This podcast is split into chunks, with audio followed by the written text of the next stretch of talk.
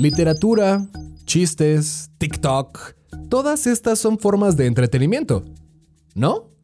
O sea, tenemos derecho y acceso a todo tipo de entretenimiento. El tema es que no cuestionamos las cosas que nos entretienen. ¿Por qué? Porque al hacerlo estoy seguro de que no nos gustaría lo que encontraríamos debajo de algunas de ellas. Violencia de género, pedofilia, pornografía, feminicidios. Nos disgustaría aún más vernos reflejados a nosotros mismos dentro de esas fantasías que justificamos diciendo, ay, no exageres, fue una broma, la story la compartió ella, es solo un libro. Sería amargo admitir que hemos colaborado a la normalización de la violencia contra las mujeres, ¿no es así? Así que es momento de bebernos nuestro propio veneno para purgarnos desde adentro. Grábate conmigo estas palabras. Las niñas no se tocan. Con base en el libro La verdad sobre el caso Harry Kebert de Joel Dicker, hablaremos de cómo el morbo no es entretenimiento, sino una distorsión social que mata a niñas y mujeres. Abordaremos la importancia de llamar a las cosas por su nombre, violación, acoso y feminicidio, para seguir quebrando el escudo con el que la sociedad protege a los agresores. De por qué nos incomodamos cuando nos ponen a pensar en los mensajes ocultos bajo nuestra realidad y de la necesidad de constatar que la víctima no tiene la culpa, para así desarraigar de nuestra vida a la normalización de la violencia contra mujeres y niñas. Ahí te va, mi Coco Wash. Vivimos en un mundo desechable, pero reciclable. Más que un copy-paste, este podcast es una reinterpretación del mundo que nos rodea. Es una serie de recortes de la realidad en el que nos daremos el gustito de mandarlo todo a la fregada. ¿Por qué? Por nuestras pelotas. Este espacio es para ti que tienes más dudas que estrellas tiene el universo. Para ti que te han dicho que no eres nada y que por ende lo eres todo. Este podcast es para ti que eres intenso, frágil, vulnerable. Para ti que eres humano, vaya. La música, el cine y esas cosas viejas llamadas libros serán las garras que excavarán nuestra identidad millennial. Y por favor, te pido, te imploro que no estés de acuerdo conmigo. Querido pasajero, favor de abrochar tus neuronas, que ahí te va mi Coco Wash. Esta es la licuadora mental, la verborrea fifi, el espejo y el reflejo. Esto es Collage Millennial, el podcast, presentado por mí, Santiago Padilla. ¡Tu némesis, sí! O Chant, como te acomode.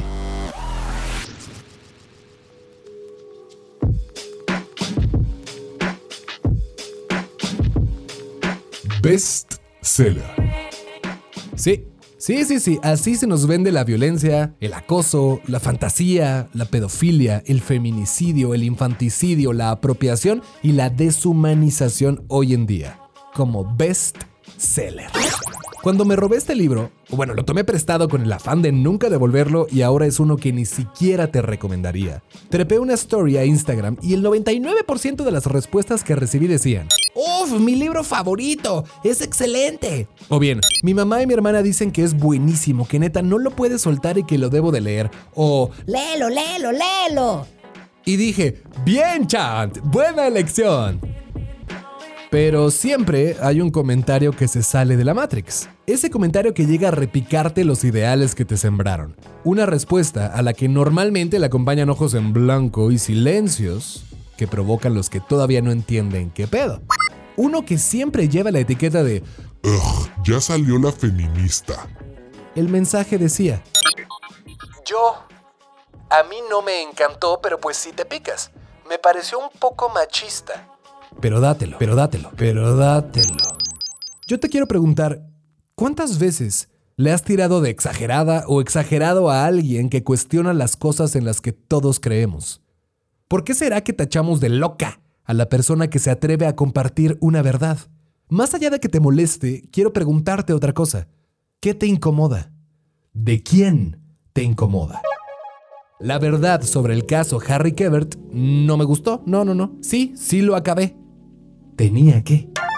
Tengo la edición de Alfaguara de la novela y las reseñas que incluye este libro con el afán de que lo leas, lo compres y shalala, shalala, dicen cosas como saldrá agotado por el chorro continuo de adrenalina literaria o que se ha comparado a esta novela con Nabokov, autor de Lolita. Para mí, esa comparación no es indicio de un gran libro, sino de una gran distorsión que tiene la sagacidad, por así decirlo, de voltear las cosas. Micromachismos comportamientos cotidianos que no aparentan serlo, pero que son machismo encubierto. Micromachismos que van creciendo al grado de matar a una niña de 15 años. A ver, long story short. La novela se trata de un escritor famoso, Harry Kebert, que enreda a una niña de 15 años, Nola Kellergan, en un amor imposible. Él tiene 35. Se iban a fugar. Ella desaparece y 33 años después la encuentran muerta en el jardín de Harry. Este es un libro sobre un libro, vaya. La historia en formato de investigación la cuenta el alumno y amigo de Harry, que es el protagonista, Marcus Goldman, que pone al mundo de cabeza con tal de demostrar que su maestro es inocente. Hasta ahí mi reporte, Joaquín.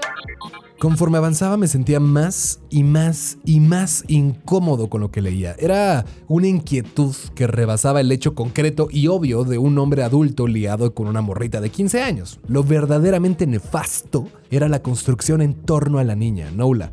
Todo se perfilaba a que ella tenía la culpa de lo que sucedía. Y dentro de las muchas citas que me revolvieron el estómago y que te voy a compartir, la siguiente, de la página 34, es creo yo, la columna vertebral de este episodio. Dice, el arrepentimiento es un concepto que no me gusta. Significa que no asumimos lo que hemos sido. Ahí te va otra vez. El arrepentimiento es un concepto que no me gusta. Significa que no asumimos lo que hemos sido. Esa, esa es una de las coartadas más peligrosas y comunes que protegen al ser invasivo y destructivo de nuestra sociedad, el hombre.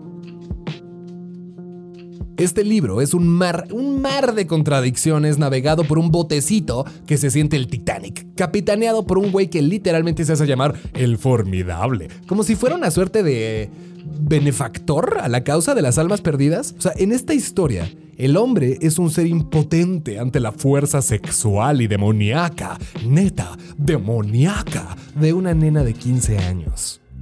A través de las voces de sus personajes, Joel Dicker refleja ese constante vaivén de lo malo y lo bueno, lo correcto y lo incorrecto.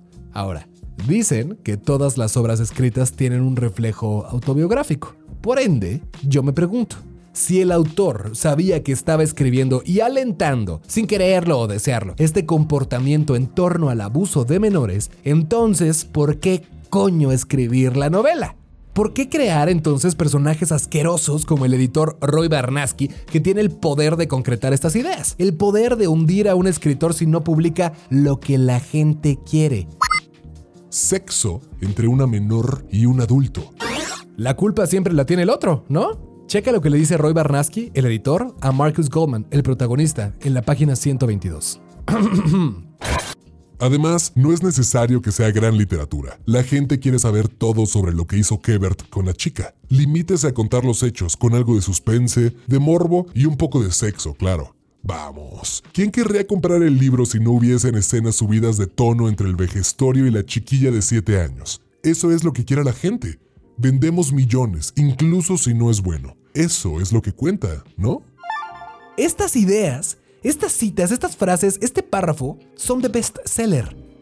Estas malditas ideas son las ideas más vendidas en todo el mundo cuya traducción a 33 idiomas la confirma como el nuevo fenómeno literario global, de acuerdo con la reseña de Alfaguara. No importa, amigo lector, si es en francés, español, italiano, inglés, alemán, ruso, portugués, sueco, japonés, chino o bengalí, estés en donde estés, todos reiremos contigo cuando digas, legalicen a las de 16. Esto me suena al típico comentario machista. No todos los hombres violamos, no generalicen. El otro sí viola. Yo nomás dije que se me antoja como si fuera una galleta con queso manchego, la morra de TikTok. La culpa la tiene el editor Roy Barnaski por ser un cerdo y un cínico. Lo que no vemos es que las ideas vienen de una misma pluma que redacta, pobrecito mi protagonista. Como no puede escribir otra cosa, si no hace una novela sobre un feminicidio atado a un abuso de menores, no le queda de otra más que hacerlo y ganar millones de dólares. Pobre hombre impotente, tan bueno en su causa e incapaz de negarse. Qué fácil es hacer que tu protagonista se oponga a las ideas pedófilas de un hombre con poder. La culpa siempre la tiene el otro. ¿No? Como usted, señorita. Sí, sí, sí, la culpa la tiene usted, señorita. Mire cómo iba vestida. ¿Para qué anda caminando por ahí a las 2 de la mañana, sola? ¿Para qué anda subiendo eso a su TikTok y a su Instagram? ¿Desea respetar? no, güey. Respétalas tú. La culpa no la tienen ellas. La tienes tú. La tengo yo. La tenemos nosotros. Uno de los problemas más graves, tanto de la sociedad como del entretenimiento mismo, es la reversión de la culpabilidad que existe en ambas, que te voltean la tortilla. En este libro, las mujeres son posesión de los hombres, son, y cito, dóciles, rebosantes de estrógenos, nada feas y fértiles, como nos gustan, ¿no?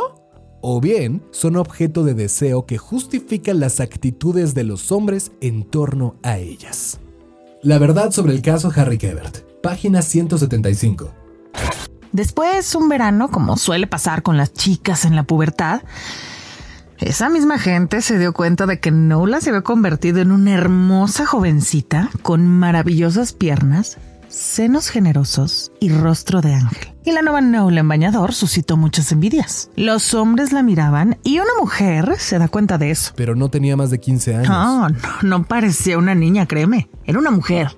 Una mujer guapa. No parecía una niña, era una mujer y por eso se entiende que adultos la objetivaran.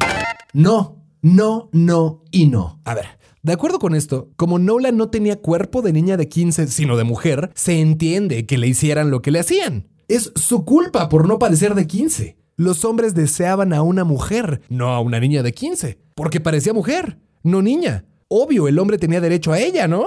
A una mujer de 15 años. Era válido cortejarla, mirarla y piropearla porque tenía maravillosas piernas y senos generosos. Dos cosas. Una, qué macabra la maldita decisión del autor por poner estas palabras en el personaje de una chava. Esto nos dice, o mensaje escondido subtexto, son las mujeres las que provocan esta distorsión, y no es así. El autor es hombre y se llama Joel Dicker. Es muy fácil tergiversar, pero es él quien le pone esas palabras en la boca a ella y por ende a ti y a mí, sus lectores. Y número dos, cosa número dos, la idea de que las niñas ya no parecen niñas, que de por sí ya hay un macromachismo implicado por cuestiones de género. Te pregunto yo que me escuchas, ¿cómo son las niñas entonces? ¿Cómo se ven las niñas? Ah, y otra, cómo se veían antes que ahora ya no lo parecen. Ay, es que antes las niñas se ponían listoncitos y moñitos rosas y falditas que cubrían las rodillas y por eso las distinguíamos como niñas. Jugaban a la cocinita y eran calladitas y no podían decir que no, pero sí, gracias a todos los cumplidos que recibían. Es más, les hacían un favor y era un sueño ser mamá y ama de casa. En cambio ahora, ay no, no, no, no, no, no. Se ponen labial y tacones y escotes y jeans super pegaditos y faldas que no dejan nada a la imaginación, ya que mejor salgan encueradas. Y por eso ya no parecen niñas, sino mujeres. Mujeres que buscan provocar y tentarnos a nosotros los hombres. No mar. Ah, pero eso sí, la culpa es de ellas por vestirse así y subir sus cuerpos a las redes sociales y por ir a los antros a ligar, porque no. La culpa es de los güeyes que las dejan entrar a sabiendas de que son menores de edad y que uno, les venden alcohol, alterado, y dos, las usan como adorno para resaltar la imagen del lugar. Y luego, pues porque para eso dejamos pasar a las de 16, se las ligan entre gerentes y socios, además de que son parte esencial del menú VIP de los mejores clientes, a quienes basta mandarles un WhatsApp para decirles que se jalen porque Les voy a presentar una morrita que es bien p y siempre la dejo pasar. "Ah, tú dale tres shots y vas a ver qué rico. Pero la culpa es de ellas, porque ahí están. Pidiéndole chupe gratis al gerente de 40 años que, pobrecito, no le queda de otra más que darles chupe para quitárselas de encima y ya de paso, Un abrazo. Esta escena la vi, no sabes cuánto, una y mil veces. Yo, que- yo que de por sí odio los antros y me chocan porque alucino la, el concepto, la, la imagen alrededor de ellos, recuerdo una muy clarita. Celebrando un cumpleaños en un bar en el que alguna vez trabajé. Me voy a ahorrar el nombre porque tengo amigos ahí y no estaría chido, pero Jorge se llamaba el gerente de aquel entonces. Si lo conoces, sabrás a quién me refiero. Jorge, un güey súper buen pedo que nunca haría nada. Ah, porque esa es otra. ¿Qué otra cosa iba a hacer Jorge el gerente de 40 sino mejorar la imagen de su antro? ¿Qué le quedaba sino dejar pasar a niñas de 16 que se vestían como mujeres, tomando quién sabe qué alcohol en quién sabe qué clase de alteraciones? Ahí están las mujeres de 16 años. Dejemos de justificar al agresor. Dejemos de justificar al agresor. Por más blanco, moreno, feo, guapo, rico, poderoso, noble, tímido, extrovertido o buen pedo que parezca. Aunque sea generoso y crea en mí, como dice este libro. Aunque haya hecho mucho por la cultura y sea un hombre profundamente bueno como Jorge Gerente. ¿Cómo puede ser posible que en el entretenimiento, en la justicia, en el derecho universal de vivir puedan más las máscaras, el poder y la postura social ante el abuso de menores, la cosificación y el acoso? ¿Cómo puede ser posible eso? Llamemos a las cosas por su nombre. Basta, basta de estigmas. Ahora resulta que denunciar y pronunciar esto es producto de una mentira, de fantasías y una falta a la moral y a los valores impuestos por una sociedad que protege al agresor. La verdad sobre el caso Harry Kebert. Página 310. En aquella época decía que Luther era peligroso y que había que mantenerle alejado. ¿Peligroso por qué? Ah, Ese verano estuvo rondando mucho por Aurora y alguna vez se puso un poco agresivo conmigo. ¿Y por qué razón Luther Caleb se mostró violento? Mm, violento es una palabra muy fuerte. Mm, digamos agresivo. No, Joel Dicker, no. Digamos lo que es. Se puso violento. Se obsesionó. La acosaba. En la verdad sobre el caso Harry Kebert, a la violencia le llaman amor. Al acoso le llaman sentimientos profundos. Sus páginas vomitan hombres celosos, posesivos e incapaces de resistirse ante las tentaciones de una niña de 15 años que además es una loquita. La verdad sobre el caso Harry Kebert. Página 320. Oí que llamaban a la puerta y entró Nola Kellergan, sin esperar respuesta. Yo estaba sentado en mi despacho, leyendo un informe. Me sorprendió verla. La saludé y le pregunté lo que pasaba. Hola, Nola, ¿qué pasa? Tenía una expresión extraña. No me dirigió una sola palabra. Cerró la puerta, giró la llave en la cerradura, me miró fijamente y vino hacia mí, hacia la mesa. Entonces, lo creo o no, sargento se metió bajo la mesa del despacho y, y, y me abrió el pantalón. Me agarró el pene y se lo metió en la boca. Es la verdad. Me hizo una felación y yo me dejé hacer. Me dijo, Déjese llevar. y cuando terminó, me dijo, secándose la boca. Ahora es usted un criminal. A ver, a ver, o sea, o sea, a ver, lo que pinta el libro es lo siguiente. La diablita de 15 años se coló sin levantar sospecha alguna de nadie y se fue derechito a la oficina del jefe a pegarle un mameluco sin que él pudiera reaccionar. Es que tienes que saber, querido millennial, que el jefe de policía de la novela no tenía manos, ni brazos, ni piernas, ni lengua. E- Era un tamal. El jefe de policía era un tamal con pene, que además una niña de 15 años tuvo que succionar para Proteger. al hombre que la amaba. Te voy a chupar el pito para inculparte y atormentarte. Nombremos a las cosas. Esto es una fantasía porno en papel. El hombre en lo suyo, siendo bueno y decente, incorruptible. Y la mujer, ah, la mujer tentando como siempre, llevándolo al límite de la impotencia, orillado a saciarle a ella ese deseo infundido, provocado y forzado. Típica escena porno con el jefe, el plomero, el novio, el padrastro, el hermanastro, el maestro, todos ellos seducidos por la vampiresa, por la del cuerpo del pecado, por culpa de Eva, en este caso, la loquita de 15 años. Al respecto de todo esto, escuché algo que me hizo sentido, la neta. Me dijeron que la literatura no es moral ni inmoral, que la literatura no está para educar, sino para entretener. Estoy de acuerdo, parcialmente.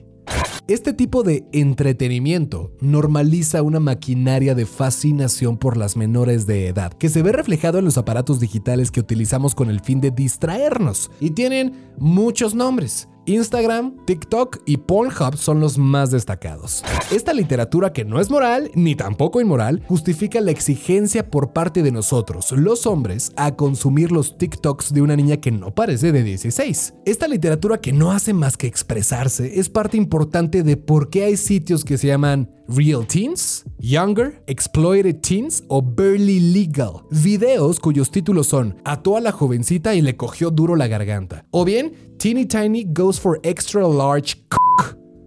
Esta literatura es parte de esa fantasía con las que sitios como Pornhub ni se cuestionan qué se sube a su plataforma. Pornhub no tiene filtros. Cualquiera puede subir cualquier cosa. Hay un video súper viral que encuentras en YouTube, en Instagram al respecto. Escribe Pornhub y lo vas a ver. Pornhub factura millones de dólares sin importarle que haya videos de abuso infantil, tráfico de menores, trata de personas o violaciones. No hay regulaciones, solo hay impactos, circulación de datos y publicidad. ¿Por qué? Porque esto se trata del dominio sobre las mujeres para ofrecernos a nosotros, a la audiencia masculina, el ideal de que nosotros los hombres estamos en el poder. Ella me pertenece. ¿Te suena este audio, cierto? Mucha pierna, nada más era mi rodilla, Tú ¿no? ve la cámara, estás enseñando mucha pierna. Chinelas. Perdón, perdón. ¿Ya? Ya. Pues me casé contigo para mí, no para que andes enseñando. En la verdad sobre el caso Harry Kebert hay algo muy similar en la página 322 y dice, Harry debe hacerse a la idea de que quizás no fue el único hombre en la vida de Nola. Se puso como loco. Se levantó de un salto y estrelló su silla de plástico contra la pared gritando, ¡Eso es imposible! Solo me amaba a mí. Me amaba a mí. No, papá, ni tuya ni de nadie. Sea tu esposa, hermana, mamá, hija, amiga o desconocida. Si me dejas, te mato. Cada 2 horas y 29 minutos, una mujer en México es asesinada. 10 mujeres asesinadas al día, porque si me dejas te mato. La mayoría de los feminicidios son cometidos por la pareja. La pandemia ha provocado que aumente la violencia de género en casa. Carpetas de investigación por feminicidios subieron 40.3% entre mayo y junio del 2020. Hay alarmas falsas de violencia de género intrafamiliar. ¿Por qué? Porque muchos casos no se reportan por la amenaza de ser violentadas y tachadas de mentirosas si vuelves a levantar ese puto teléfono. A las mujeres violentadas no les creemos. En México se asesinan también a menores de edad. Tienen muchos nombres y los hay miles. Yo te digo uno, dos, tres, cuatro, cinco.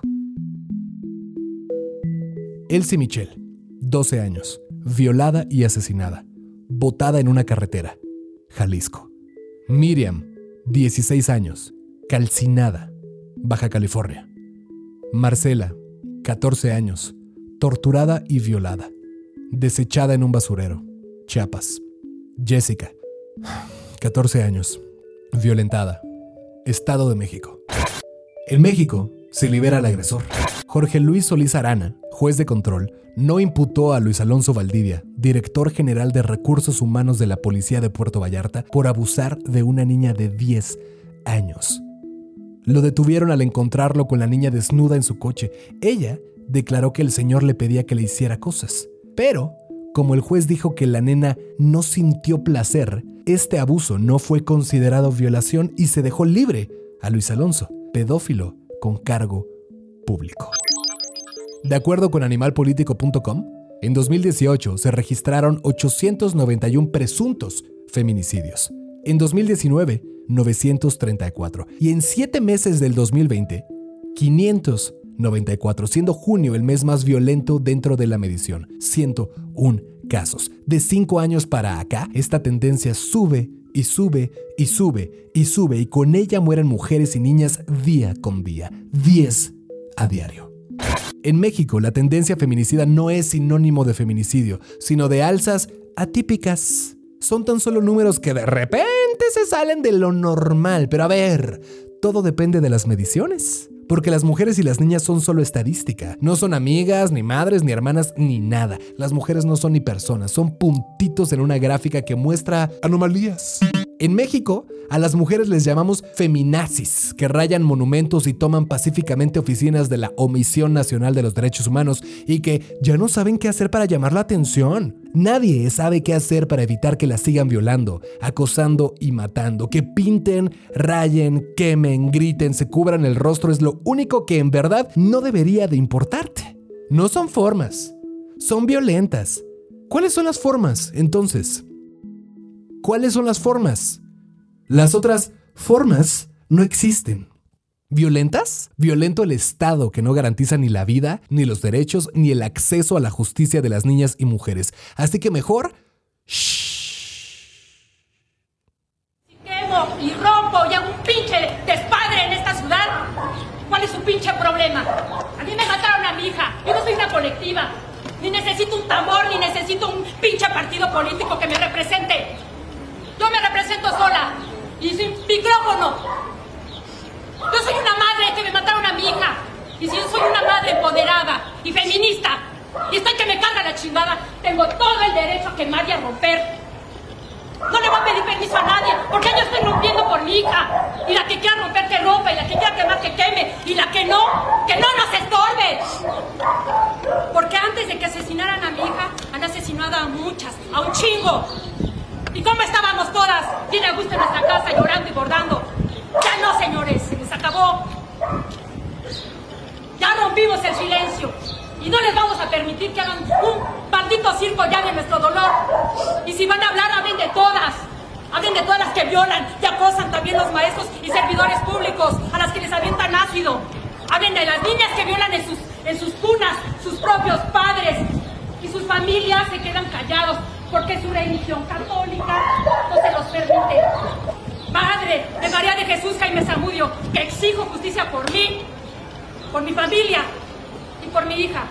Y por todas las que nadie nombra. Porque todos los días asesinan una y otra y otra. Y no he podido resolver el caso de mi hija. Y ya me llegaron 10, 100, mil casos más.